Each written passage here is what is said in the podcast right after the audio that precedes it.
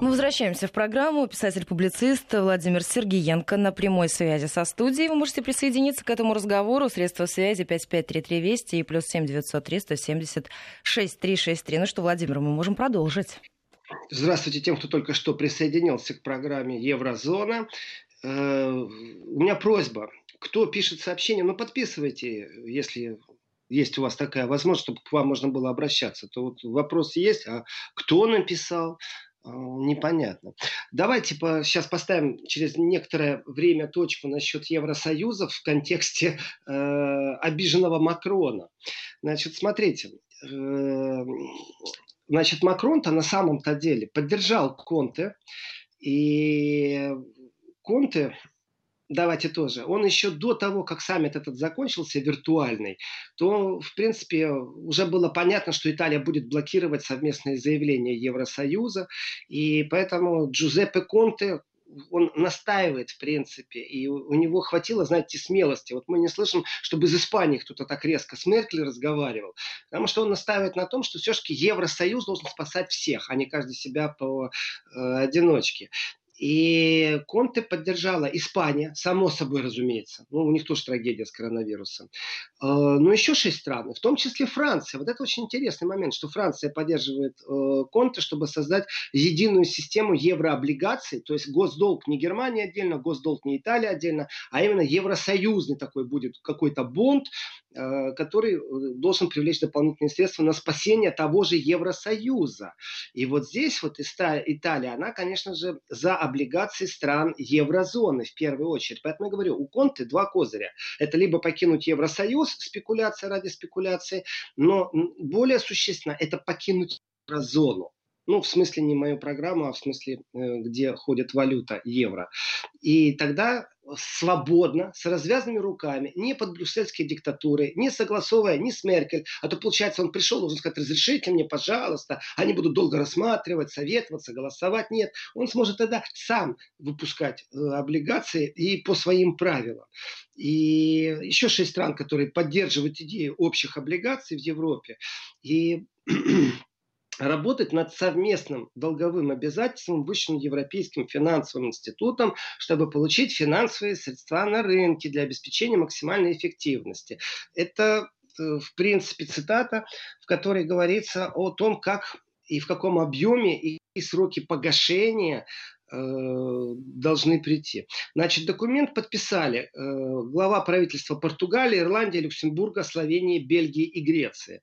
Но вы понимаете, что шесть стран почему-то э, мыслят поиначе в Евросоюзе. У них формирование все-таки там 29 стран, 27. А тут, понимаете, только 6, 6 глав правительств подписали. Значит, то, что Конте заблокировал, для меня это логично. Но дальше звучит очень интересная вещь. Она просто потрясающая. Значит, смотрите, вот идет этот саммит виртуальный. Конте такой, знаете, кулаком по этому виртуальному столу стучит и говорит, давайте выпустим совместные евробонды, давайте выпустим совместные еврооблигации. Надо спасать экономику Италии. И такая Меркель абсолютно спокойно сидит и говорит, нет. Нет. Он, ну как же? А Меркель, нет. И тогда Конте произносит вещь совместно с Испанией. Она меня очень удивила. Она очень короткая, эта фраза, но она очень много ставит на свои места. В принципе, Конте дал 10 дней, ну, совместно Италия и Испания, дали 10 дней Евросоюзу на то, чтобы Евросоюз, то есть они, главы правительств ни о чем не договорились. Вот так скажем. Они впустую собрались, 6 часов они общались по видеоконференции. Они там пили, ели чай, кофе, шашлык, машлык, не знаю, что они Но там потом делали. сама же Меркель находится в самоизоляции.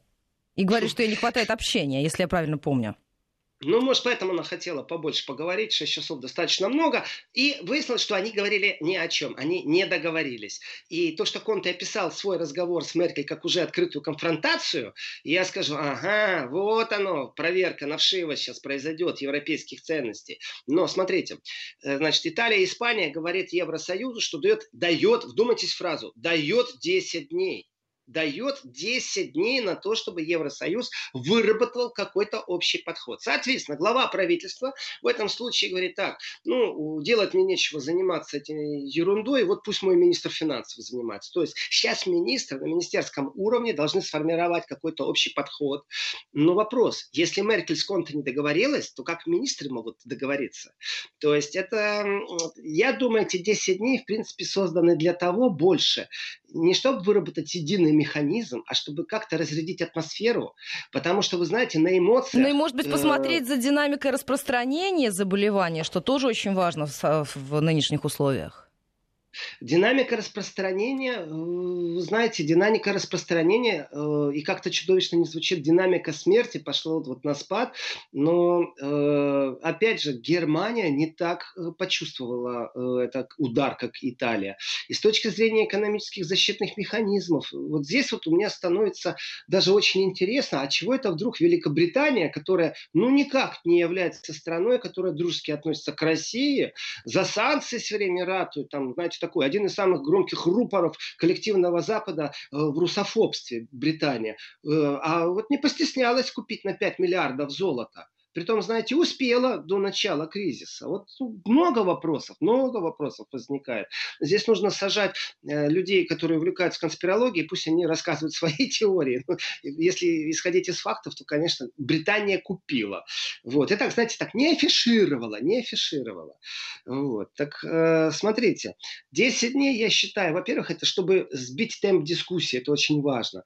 И, конечно, Меркель будет получать какие-то документы будет говорить да, нет, потому что если она будет в прямом эфире общаться с Конте, то в, в конце концов, вы знаете, вот тогда уже можно будет поговорить о темпераменте и о менталитете. И какие бы политики опытные не были, они могут и дверью хлопнуть, и уйти. И это будет не из разговора, не из конференции уйти, а это будет уйти непосредственно из Евросоюза или из еврозоны. Вот эти два козыря, которые Конте может разыгрывать. И, э, ну, скажем так, Макрон, понятное дело, Евросоюз и Еврозону будут отстаивать, поэтому все-таки через Макрона можно сейчас влиять на Меркель. Но опять же, смотрите, логика. Меркель – это сбитая утка. Э, ну, не знаю, там, если военное положение ведут, тогда, да, она останется еще там на какой-то срок. Но на самом-то деле, э, с точки зрения надежды на то, что все стабилизируется, и по подсчетам э, научной службы Бундестага через 300 дней мы вообще не будем э, видеть последствия, и вся экономика восстановится, и система здравоохранения будет без перегрузок работать. Ну вот 300 дней прошли, то есть меньше года, значит, э, Меркель не надо цепляться за свое кресло. Меркель может и кресло канцлера разменять на самом-то деле. Но вот партия Меркель, которая сейчас эм, тоже будет переживать не лучшие времена, потому что с точки зрения либерально-консервативной ценности эта партия сейчас не является больше либерально-консервативной. Это уже автократный режим правления на самом-то деле, э, потому что ограничение свобод происходит достаточно сильно, и немцы демонстрируют свое отношение к ограничению свобод полным непослушанием. То есть ордунга нет вообще никакого в Германии. Все на улицах пошли гулять, молодцы. Я беру слово молодцы в кавычки. Так вот, Э, Макрон, конечно же, будет на Меркель давить и будет отстаивать единый курс Европы. Это уже понятно, это уже видно. И так, чтобы поставить точку по Макрону, понимаете, я не знаю, сколько он там был раздражен, но вот кроме того, что ему пришлось хвастаться и выставлять на передний фон то, что Германия и Франция там в Италию 2 миллиона масок поставила, вы знаете, э, там фраза прозвучала просто потрясающая. Он обратился скажем так, через СМИ э, в своем интервью, то есть он просит европейцев э, не обращать внимания на то, что делают международные партнеры и конкуренты. Ну, это в смысле это России как? и Китая, понимаете? А вот так. Ну, типа, не преувеличивайте заслуги России и Китая. Прямо обида у него какая-то. Мол, России спасибо, спасибо, Китаю спасибо, спасибо. А Франция, вон, аж 2 миллиона масок э, поставила и десятки тысяч комплектов спецодежды. Молодцы. Э, французы, э, поздно, наверное, они это сделали. Настолько поздно, что э, итальянцам пришлось обращаться к России и Китаю настолько поздно. Э, и, может, не спасают этих 2 миллиона масок, может, еще и специалистами делиться надо. И вот с точки зрения 2 миллиона масок, извините, я, я вот, честное слово, мне так интересно в статистике покопаться, я не могу одновременно говорить и статистику искать, э, конкретно факт этого, э, этой поставки, когда это произошло. Потому что для меня Германия сказала, что она все закрыла свои границы, через которые нельзя провозить ни маски, ни одноразовые перчатки, ни дезинфицирующие рабочие средства. Вот здесь вот у меня вопрос, когда же они это поставили? То есть уже после запрета тогда получается, что Меркель сказала одно, и в Тихорца сделала другое. То есть, ну, она, конечно, хорошо поступила в таком случае, но тогда получается, что где-то она соврала. То есть вот она, вилка. Э, или же это было до. Тогда, ребятки, извините, если это было до, тогда еще и кризиса не было такого страшного. Так что, Макрон, обращаюсь еще раз. Господин президент Франции, ну не нервничайте вы так сильно по поводу того, что в Италии существует обратная связь по поводу российского присутствия, и что плевать хотели люди на ваши НАТО, на ваш Евросоюз в случае, когда смерть пришла на порог и косит всех подряд. И в этот момент, кто протянул руку руку помощи, спасибо надо говорить. Ну а если вы устроите еще раз, господин Макрон, Олимпиаду по добрым поступкам, лично я, Сергенко Владимир, за двумя руками. Вперед, дерзайте. На этом я ставлю точку по Макрону, потому что он мне больше не интересен, на сегодня от него новостей я не жду. Вот. И по поводу Италии, итальянских бондов, и э, вот здесь у меня вопрос, я его зачитаю. Э, не подписано кем, как будет чувствовать себя Польша без украинских сезонных рабочих. Смотрите, вот с точки зрения экономики, э, как сейчас вообще будет все распределено. Значит, теплицы, посевная, вот сезонные работы начались. Я анонсировал Ну, клубника части, же скоро, сезон подробно. клубники вот-вот, совсем скоро. Совсем скоро что, Ольга? Сезон клубники. Полевые работы. Сезон клубники. Да, кстати, на расстоянии э, шага, если э, клубнику собирать друг от друга, все равно это никак не спасет, если кто-то до этого там был. Э, да, и спаржу тоже национальное блюдо, которое действительно в Германии на каждом углу во время сезона продается. Знаете, клубники Э, будки с клубникой позже появляются, а спаржа, она чуть-чуть раньше появляется. Это действительно к столу, богатый витаминами продукт. И я считаю, это национальная кухня Германии. Кому-то нравится, кому-то не нравится. Для кого-то деликатес, для кого-то цена это настолько завышенная, например, в московских ресторанах на спаржу, а готовить ее не ахти как. Э, почему? Потому что, ну, вот у них национальное блюдо просто там в Германии. Так что до клубники будет спаржа. Э, уколол я сейчас ресторанье, который спаржу из банок открывает и пробуют готовить, они свежие. Так вот, э, сезонные рабочие. Экономика и сезонные рабочие. Значит, смотрите, на границах скопилось определенное количество проблем. То есть, когда украинцев там не пускали в Польшу, договаривались главы правительств Польши и Украины, как сделать так, чтобы они транзитом по коридору проехали из э, Германии э, в, э, на Украину. В этот же момент, в этот же момент в интернете я нашел размышления одного из депутатов одной из партий, который говорит о том, что не надо украинцев отправлять ни в коем случае на Украину. Поляки заблокировали, надо полякам сказать спасибо. И после того, как поляки услышали спасибо, нужно их посадить всех на карантин. И через две недели, после того, как дать им медицинское обеспечение, контролировать все, что нужно, оставить их работать на полях Германии. Конечно, буря возмущения э, в сторону этого человека была невероятно велика, просто невероятно. Мол, как так он смеет такие вещи говорить? То есть использование арабского труда практически, понимаете, да? Э, ну, насчет либеральных ценностей и свобод есть потрясающий сюжет где э, издевается прямо над сложившейся ситуацией в Германии один из ведущих э, немецких блогеров. Он когда-то был журналистом, потом разочаровался в немецкой журналистике и ушел в YouTube полностью. Э, имею честь быть с ним знакомым. Он такой фигура такая, знаете, специфика блогера, она всегда есть, присутствует, потому что нужно, э, с одной стороны, быть аккуратным, чтобы под суд не попасть. А с другой стороны, нужно что-то остренькое все время, пикантненькое давать. И он рассуждает на тему того, что даже в 1943 году, когда бомбили англичане Берлин, э, в принципе, э, не было запрета выходить на улицу. То есть ты сам дурак, если, конечно, пошел гулять во время бомбардировки. Он издевается, Йонс, Йен Кепсон это говорит. Но э, только сейчас ввели ограничения, что нельзя выходить на улицу. То есть впервые в Германии. То есть не сказки сказки, госпожа Меркель, о том, что такое вот э, впервые после Второй мировой войны такая вот э, э, трагедия пришла, и нужно ограничить себя в свободах для того, чтобы свобода пришла как можно побыстрее. И он эту тему очень хорошо обыгрывает в контексте того, что свобода свободой, но извините, пожалуйста, у нас нету больше консервативно-либерально-демократической партии. У нас автократия сейчас в Германии, которая под видом коронавируса и, в принципе, очень благодарна коронавирусу, но она шагает по Германии такими семимильными шагами, автократия. И мы должны еще извращенно говорить, о, спасибо, что пришла автократия, у нас другого выхода нету. Главное удержаться в кресле политика.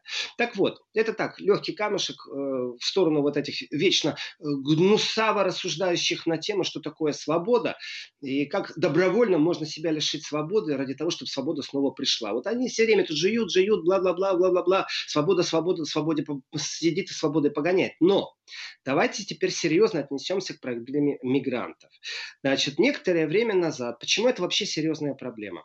И вот вопрос по поводу Польши без без украинских сезонных рабочих, я скажу так, не знаю, как вас зовут, но вот это сообщение я, конечно же, отвечу. А я не знаю, что будет Польша делать без сезонных рабочих из Украины, потому что польское сельское хозяйство, оно не основано на фермерстве, в котором у тебя все роботизировано, и зарплаты такие хорошие, что среднестатистический профессор может бросить польский университет и пойти работать в поле. О, нет, ребятки. Европа закрывала глаза на то, что в Польше существует неорабство. Неорабство, вот как Конте говорит, нам нужны инновации в сфере спасения экономики. Не знаю, какие там инновации. Гособлигации есть гособлигации. А вот с точки зрения инноваций рабства, то Польша в этом отношении в Евросоюзе номер один была все эти годы. Это безусловно. Это чемпион чемпионов, академик Академии наук по понятию инновационного рабства. Это когда приезжают украинцы, которые без прав, и пашут, э, поднимают польскую экономику. Замечательная вещь. Действительно, Украина много своими руками сделала. И, в принципе, если посмотреть на экономику Украины, те миллиарды, которые Украина получила от тех, кто э, зарабатывал где-то там, то это спасало и украинскую экономику. То есть это взаимовыгодный обмен. Другое дело, насколько он подходит под стандарты прав человека или брюссельских нормативов, касающихся обеспечения сохранности трудового места с точки зрения всех-всех-всех параграфов, которые только существуют, начиная от социальных выплат и заканчивая тем, что можно обратиться в суд, если вдруг с тобой расторгли договор, э, э, контракт на работу. Так вот, когда тебе наличные вечером дают, какой суд может быть? И в этом отношении Польша чудеса изворотливости показывала. И прямо открытым текстом. Польская экономика без украинских рук должна настолько резко перестроиться, иначе ей будет, есть такое замечательное слово, э, кирдык. Вот что с ней будет, с этой экономикой. Но я говорю только о сельском хозяйстве сейчас, не со, всей, не со всеми отраслями. А вот смотрите, есть... из Самарской области спрашивают по поводу того, что в Польшу поедут сирийцы и турки на поля клубники и яблок, мол, переориентируются потоки. Насколько это реалистичный сценарий или такой даже не рассматривается? Ой, э, Ольга, насчет мигрантов-сирийцев, я медленно к ним подойду, но я читаю просто потрясающее сообщение из Германии. У нас оно анонимное. Германия самолетами Бундесфера забрала из Италии десятки тяжелейших больных и немецкие больницы. Это разве не помощь? Почему об этом умалчиваете? Знак вопроса. Вы видите, я зачитал ваше сообщение. Я не умалчиваю, что Германия забрала десятки. Эм, знаете, а давайте поблагодарим немецкий Бундесвер, э, который отреагировал только после того, как русские самолеты. Вот это вот и есть конкуренция, чемпионат мира по добру, знаете, включился. Десятки, да, Саксония э, открыла э, места в больницах для итальянцев. И когда поступили первые шесть человек, я разговаривал с саксонцами, как они к этому относятся. Ну, если страхи, например, элементарные вещи. Вы знаете, к нам привозят вирус из Италии ну давайте так, человеческий фактор срабатывает или нет, то меня очень интересовало количество предоставленных койко-мест по поводу десятков. И у меня к вам анонимный э, наш радиослушатель из Германии, который говорит, что мы об этом умалчиваем, кстати, мы умалчиваем. Я скажу такую вещь. Зайдите, пожалуйста, на valdometer.info и посмотрите, какое количество заболевших в Италии, а потом подумайте о том, что такое десятки, как вы говорите, десятки койко-мест, десятки больных, которых привез Бундесвер. Да, конечно, безусловно, это помощь. Спасут этих людей. Это очень правильно. Но вы знаете, есть такая китайская поговорка. Э, например, не учите меня жить, помогите материально. Или хочешь накормить, так не дай рыбу, а научи ловить рыбу. Вы знаете, там в Италии такой эпицентр, что десятки, десятки людей, которые десятки людей, которые э, могут сегодня административно выстроить какие-то взаимоотношения, в которых э, понятно, как системно кое-что делать, ведь это же большая проблема, когда скорая помощь привозила людей с температурами, которыми плохо. У них коронавирус, их просто в больнице клали, понимаете, где попало. Прям в машинах они скорой помощи лежали, к ним врачи выходили, мест не было. В тех же больницах были люди, которые не были больны коронавирусом. И вот вы знаете, системный подход в этот момент там, в эпицентре, может быть, создавать системно больницы и места, это более было бы прагматично правильно, чем десятки привести.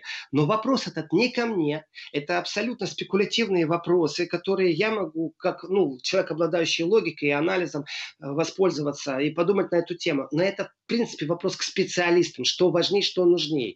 И я вот не очень понимаю, зачем Макрон затеял эту игру. Да мы, мол, тоже помогаем, понимаете? Да вы обязаны помогать еще раз. Страны НАТО сбросились и полетели помогать. Страны НАТО сбросились и маски поставили. Так нет же, не забываем еще раз. Это Макрон объявил о том, что они там 2 миллиона масок поставили. А с точки зрения Меркель у меня другая информация о том, что границы закрыты на поставок масок. И пусть она вот занудом из Бундестага будет объяснять, почему она в обход некоторым постановлениям там поставляла маски, если это уже было после того, как был запрет. Это очень важные все моменты. Так вот, э, по поводу, возвращаясь к мигрантам и сирийцам и прочим. Смотрите, абсолютно правильно, Ольга. Такой момент рассматривается. А что если вот этих вот мигрантов, которые идут, ну их все равно куда-то надо девать, все равно они будут с границы штурмовать. А что если их, этих мигрантов, действительно направить на поля, на сельскохозяйственные работы, сезонные в Германии, в Польше, в той же Польше, э, Почему? Почему бы нет? Ну, вопрос-то логически абсолютно правильный, мало того, он еще и вовремя. А я объясню, почему с этим большущая проблема. Да дело в том, что Евросоюз вообще не хочет больше принимать мигрантов. Вот не хочет и все.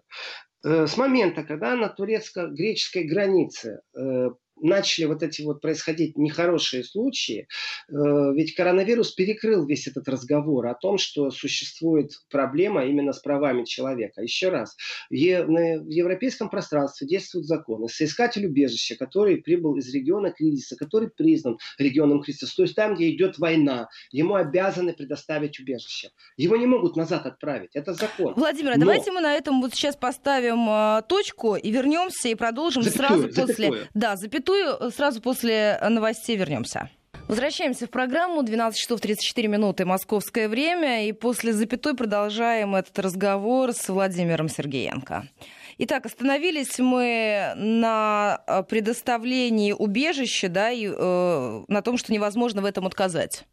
Да, это буквально коротко, чтобы понятно было, что это право было незыблемо, это права человека, Э, э, и процесс, если вдруг отказывали, то, вы знаете, существовала целая схема, система, по которой правозащитники помогали людям дальше ну, быть в, в поисках убежища, соискать это право, потому что можно было протестовать в суде. И вот прям до того, как началась пандемия, э, там были прецеденты в Греции нехорошие. Смотрите еще раз, как оно выглядело. Колонны беженцев идут, с этой стороны сетка, колючая проволока, по вещей ты на границе говоришь, я убегаю от войны, э, прошу у вас политического убежища, там, убежища. И тебе говорят, ок, все, и дальше идет момент регистрации, там, отпечатки пальцев, пальцев, выяснение данных, есть паспорт, нету. И тут вдруг э, с той стороны, то есть со стороны Евросоюза, э, полиция применяет э, слезоточивый газ, там эти светошумовые гранаты, э, домовые шашки, водометы. Греки в шоке от того, что у них на острове творится. Греческое правительство стучит во все колокола. И нарушается сама процедура рассмотрения предоставления человеку убежища. Значит, турки выдавливают дальше этих беженцев, турки ведут свою игру. Евросоюз говорит, мы выделяем деньги, усиляем границу, то есть проволока повыше, э, пограничников побольше. Э, уже появились первые видео с огнестрельными ранениями у беженцев, то есть на границе открывают стрельбу, все пробуют это затушевать. Но в тени остался очень важный момент. Это то, что э, люди, которые имеют обратиться э, заявлением в суд, чтобы пересмотрели их право на убежище, вдруг попали под какой-то поток судебных решений, которые ничего общего не имеют с декларируемым так званым Европейским судом. То есть абсолютно без адвокатов, без ничего, все, приговорили депортация, э, до свидания то есть не то чтобы не впускают, чтобы у тебя не было возможности в Евросоюзе э, дать заявление с просьбой о соискании убежища. Нет, тебя уже впустили, но тут же приговорили. А если тебя приговорили, то значит второй раз не рассматривают. Правозащитники поднимали этот вопрос, очень усиленно поднимали, и этот вопрос очень сильно тонул. И вот сейчас ярко выражена нехватка будет миллиона рабочих рук на сезонных работах. Это по всему Евросоюзу. Потому что те поляки, вот на самом-то деле в Польше по поводу украинских рук, которые э, выдавили из Польши, вы знаете, там тоже такое очереди на границе из Польши на Украину, просто огромные люди пробуют попасть на Украину. Но дело в том, что я думаю, как раз Польша э, э, воспользуется тем, что те сезонные рабочие польские руки, которые ездили в Германию, как раз просто будут в Польше и востребованы. Ну, то есть они просто Но... останутся дома и никуда не поедут?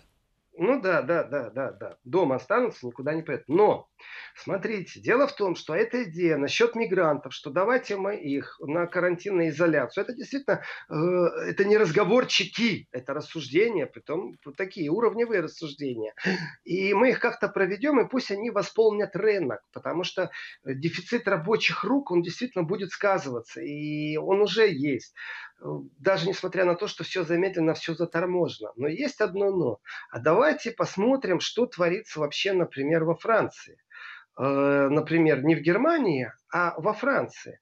Э, кто вообще занимается делами э, мигрантов, как они живут. Вы знаете, вот эти вот спонтанные палаточные городки, например, на севере Франции, где беженцы мечтают попасть в Британию – ну, то есть у них цель не Евросоюз, не Германия, а Британия. Э, ну да, полиция, что думаете, там как-то вмешивается, э, какие-то врачи туда приходят. О, нет. О, нет.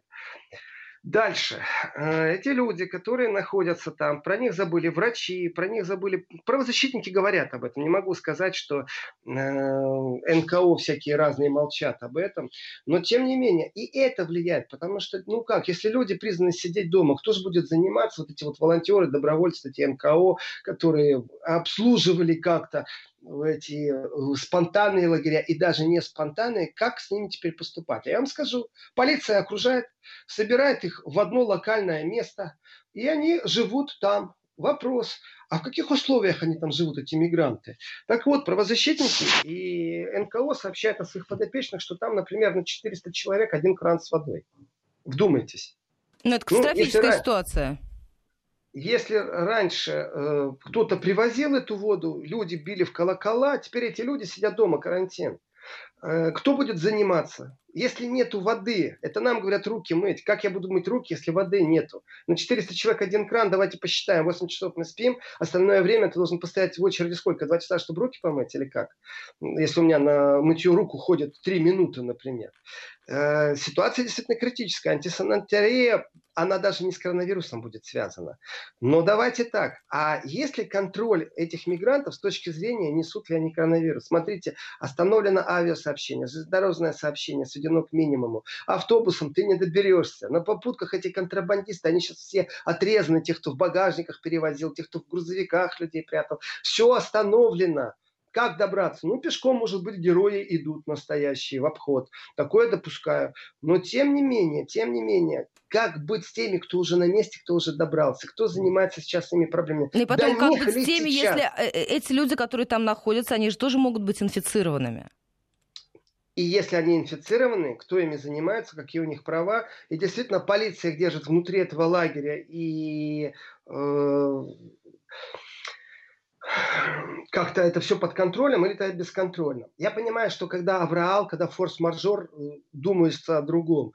Ну давайте так, вот французские правозащитники говорят, что, вы знаете, а в стране-то ситуация катастрофическая не только с мигрантами. Мигранты, вы знаете, они привыкли выживать в экстремальных ситуациях и во враждебных условиях.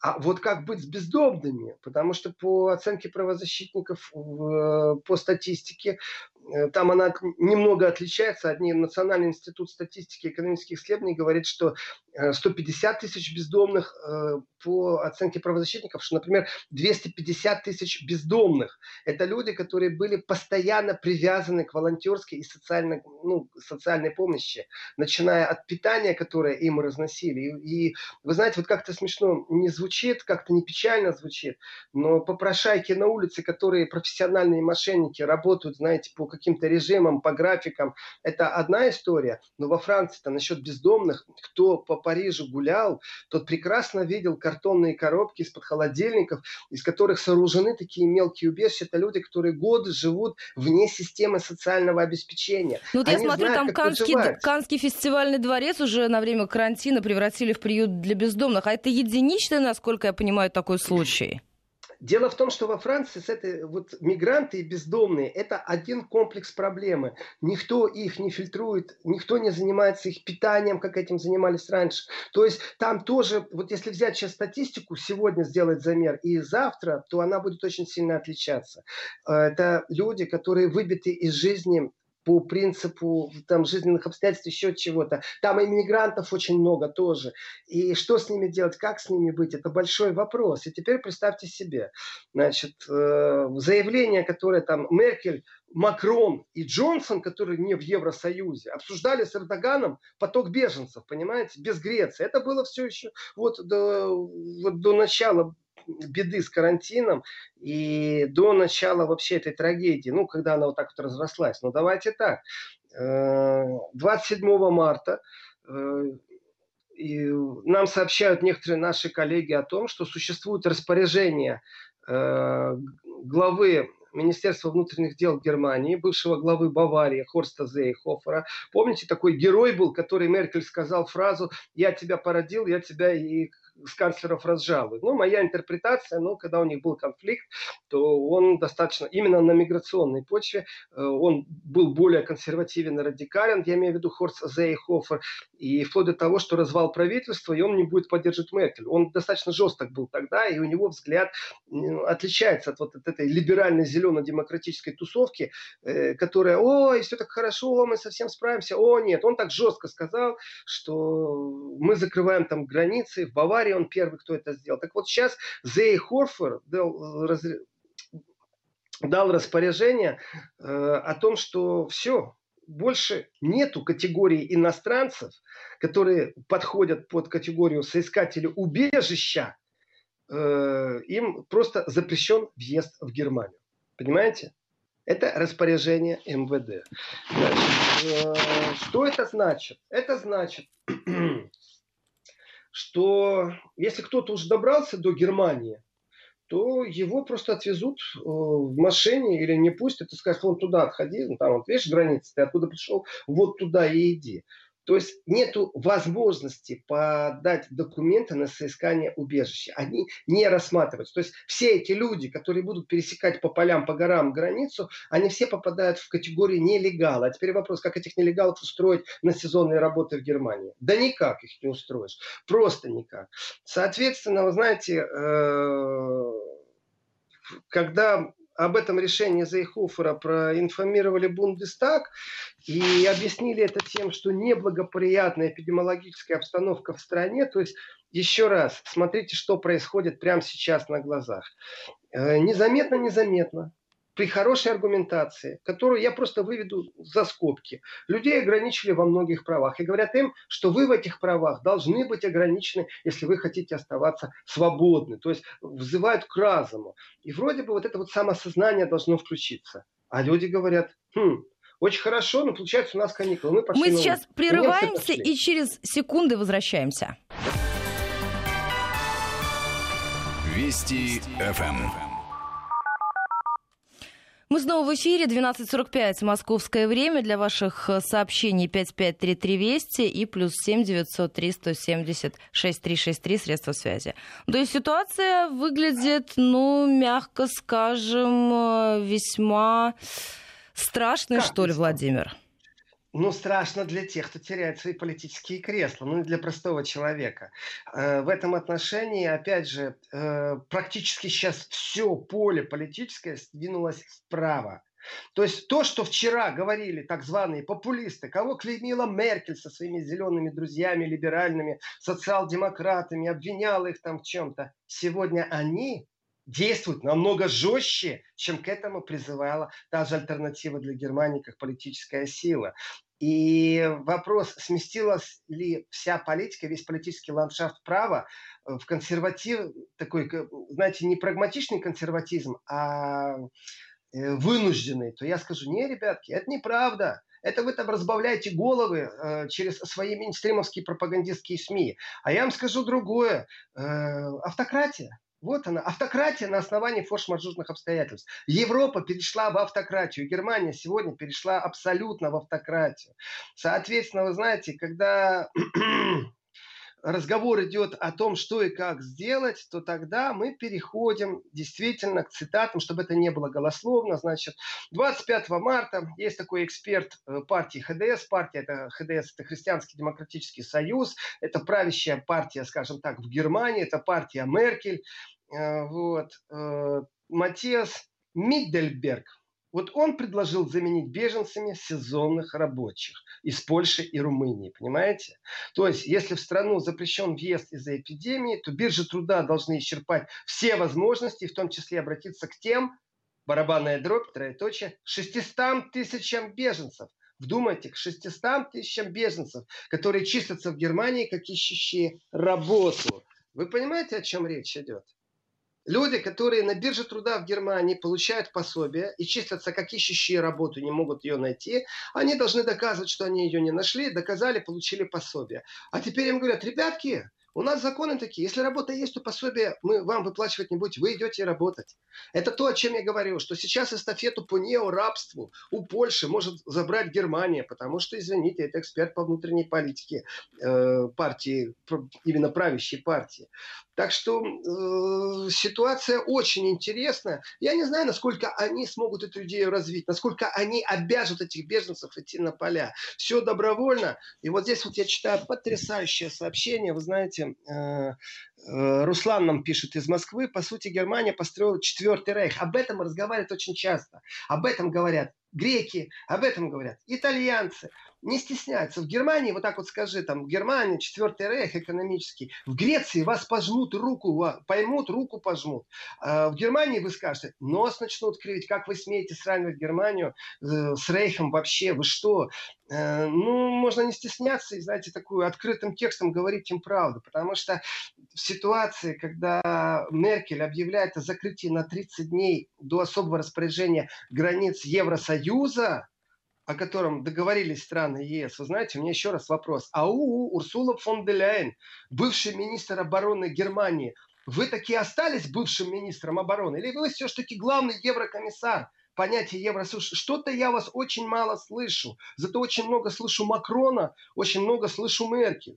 И по логике вещей, вещи есть, которые все-таки главный еврокомиссар, если это еврообъединение такого плана, должен брать на контроль и должны все-таки оттуда вести. Значит, вот я читаю сообщение из Германии, что у самих масок нету раз, и два вот меня спрашивают по поводу того, не те ли эти маски, которые Германия, которые Италия купила за свои деньги, а Германия э, умудрилась задержать это на таможне. Вы знаете, еще раз, у меня нет информации по поводу... Это Макрон сказал, дайте время разобраться с этим. Что там за 2 миллиона масок и когда их поставили. Еще раз, если их поставили после того, как Меркель запретила их вывозить, объявила о том, что что больше они не вывозят из страны. Значит, тогда Меркель, получается, обманула избирателей, людей, которые доверили ей пост канцлера, и вывезла тайком. То есть сама себе противоречит, извините меня.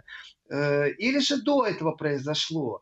Если действительно это за деньги итальянцев, а потом еще немцы тупо на границе задержали, у меня такой информации нет. Если она у вас есть, я обращаюсь к вам с просьбой. Я Сергенко Владимир, ведущий Еврозоны. В соцсетях отвечаю на вопросы тоже. Поэтому напишите мне, если у вас будет такая информация. С удовольствием ее изучу. Со своей стороны попробую найти доказательства или опровержение этому в немецкой, итальянской или французской прессе. А или скажите, а вот этот скандал с, с масками, он еще обсуждается или он все-таки ушел уже из информационной повестки? Там информационная повестка, вы знаете, она очень специфическая, Ольга, сейчас. Дело в том, что э, вот кому сейчас, вот действительно, кому сейчас давать слово? Профессионалам-вирусологам, которые с утра до ночи говорят, руки мыть, избегать социальных контактов, или экономистам, которые смотрят в будущее и говорят, как спасать себя надо. Я говорю, что нужно обо всем говорить сейчас, не стесняться, и в том числе, вот читаю опять же сообщение о том, что Италия, опять очередной раз, что Италия все-таки может... Э, например, голосовать против э, санкций России. Смотрите, дело в том, что в Италии премьер-министры меняются, э, как э, перчатки у капризной женщины под цвет пальто, и если такая возможность есть. Дело в том, что поменять правительство, и это правительство может обещать одно, а другое правительство будет обещать другое. Глобально меняется политический ландшафт, глобально. Та же самая Германия, вот она наплюет на всех своих соседей, все проголосуют за санкции с Россией, а Германия откроет очередной завод. И это будет что? Это будет завод Volkswagen, или это будет э, завод Daimler, или это будет завод Siemens. Почему Германия это делает? Почему Америка, например, э, против Германии санкции не вела за то, что Германия позволяет своим гигантским can концернам открывать э, заводы в России. Э, понимаете, то есть она избирательная вот эта санкционная политика. Кому надо, то деньги зарабатывает. Британия золото в России купила. Что же вы такие Солсбери не вспомнили, когда золото покупали? Понимаете, тут очень, очень, очень много зарыто подводных камней. И кризис, разные страны имеют разную экономику. Вот нуждается ли Россия сегодня в итальянском сыре, так чтобы, ну, действительно, там, в течение двух лет, закупая сыры в Италии и только в Италии, и немного в Испании, помочь итальянской экономике. Вот когда кризис закончится с коронавирусом, вот тогда пусть экономисты за столом садятся и разговаривают, на каких условиях. План Маршала в себя включал исключение коммунистов из правительства. Если Россия пойдет на беспрецедентный шаг, если, говорю, никогда, а если, об, о том, чтобы покупать сельскохозяйственную продукцию Италии, то есть открыть свои блоки, ведь Россия тоже вела контрсанкции, то есть это нужно системно проходить все это. И Россия снимает контрсанкции с Италии, тем самым помогает восстанавливать. На каких условиях это будет? Потому что мы добрые или потому что мы любим итальянский сыр? Нет, конечно. Вот тогда, когда беда будет уже э, в прошлом, вот тогда можно говорить, на каких условиях и насчет э, санкций или насчет снятия санкций. Вот. Значит, читаю, э, опять же, вот приходит сообщение насчет того, что министр финансов э, земля Гессен э, в Евросоюзе отсутствие сильного лидера и э, министр финансов покончил жизнь самоубийством. Понятия не имею, правда это или неправда насчет того, что с министром, насчет того, что Евросоюз находится действительно в поисках сильного лидера, Урсула фон де Ляйен не является мощным лидером. Вот сейчас, честно говорю, поставить Макрона Э, во главу Евросоюза, а не оставлять его президентом Франции. Ох, я думаю, Америка бы испугалась не на шутку. Тогда бы ни один план Маршалла включили бы по спасению экономики Евросоюза. Это очень важные моменты.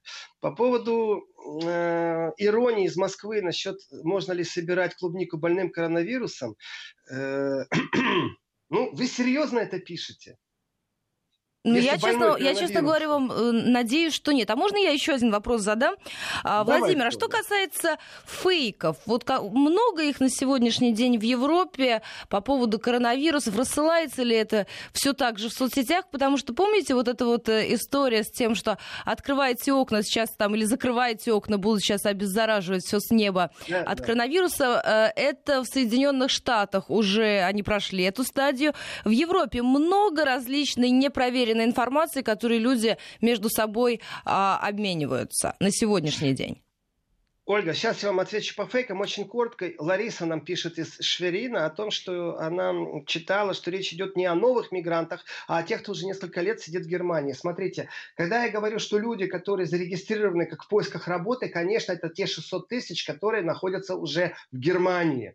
И Европа закрыла границы для мигрантов, и Германия закрыла границы для соискателей убежища. Поэтому разговор идет, конечно, о тех мигрантах, которые внутри Германии, чтобы их на поля выгнать. Э, да, но мысли о том, чтобы других мигрантов привлечь по количеству рабочих рук, которые нужно, и дозированных пускать в Европу, эти мысли существуют, муссируются. Теперь к фейкам. Ольга, смотрите, э, многие фейки и многие вещи, они сейчас курсируют. И я поднимал вопрос вчера вот на телевидении, озвучил это, что некоторые вещи я не понимаю. Почему они ну, как бы то ли приторможены какими-то регуляторами и нормативами, то ли об этом никто не подумал. Смотрите, если я загружу сейчас видео, которое я по-пиратски скачал, какой-то концерт Deep Purple или Аллы Борисовны Пугачевой из какого-то года, и попробую его выставить в YouTube, то YouTube не присылает, что заблокировал мое видео, потому что есть тот, кто обладает этими правами. Это значит, что как-то они могут опознать видеоизображение, звуковое изображение, точно так же и текстовое изображение, фотографии. Все это можно опознать. И если есть регулятор, по которому взяли фейк, его оцифровали, то есть ему дали номер и сказали непосредственно Facebook, Твиттер, там, я не знаю, Инстаграм, Телеграм, там кто там, Одноклассники. Э, если кто-то вот это пересылает, и теперь давайте все внутренние мессенджеры, которые существуют, там, Viber, WhatsApp, э, ну вот все мессенджеры, которые существуют, если кто-то это пересылает из рук в руки, то вы обязаны блокировать. Вот вам э, описание цифровое, как это выглядит это возможно сделать. Не выполняете вы распоряжение, что вы блокируете эту пересылку, значит, вы нарушаете наше законодательство, платите такой-то штраф. И штрафы должны быть огромнейшие. Эту нагрузку, эту нужно давать не на нас, на общественных людей, на публичных людей, которые работают в информационном пространстве. Мы, само собой, ее несем. По поводу вертолетов, распыляющих э, антивирусные порошки какие-то, нужно выйти подышать или окна открыть, и тогда мы будем здоровы, понимаете, это ну, глупейший фейк, имеет место быть. Но ведь это можно Владимир, все систематизировать. Спасибо да, вам огромное. Время да, время у нас до заканчивается. Ну что, до встречи. Совсем скоро программа Еврозона писатель-публицист Владимир Сергеенко.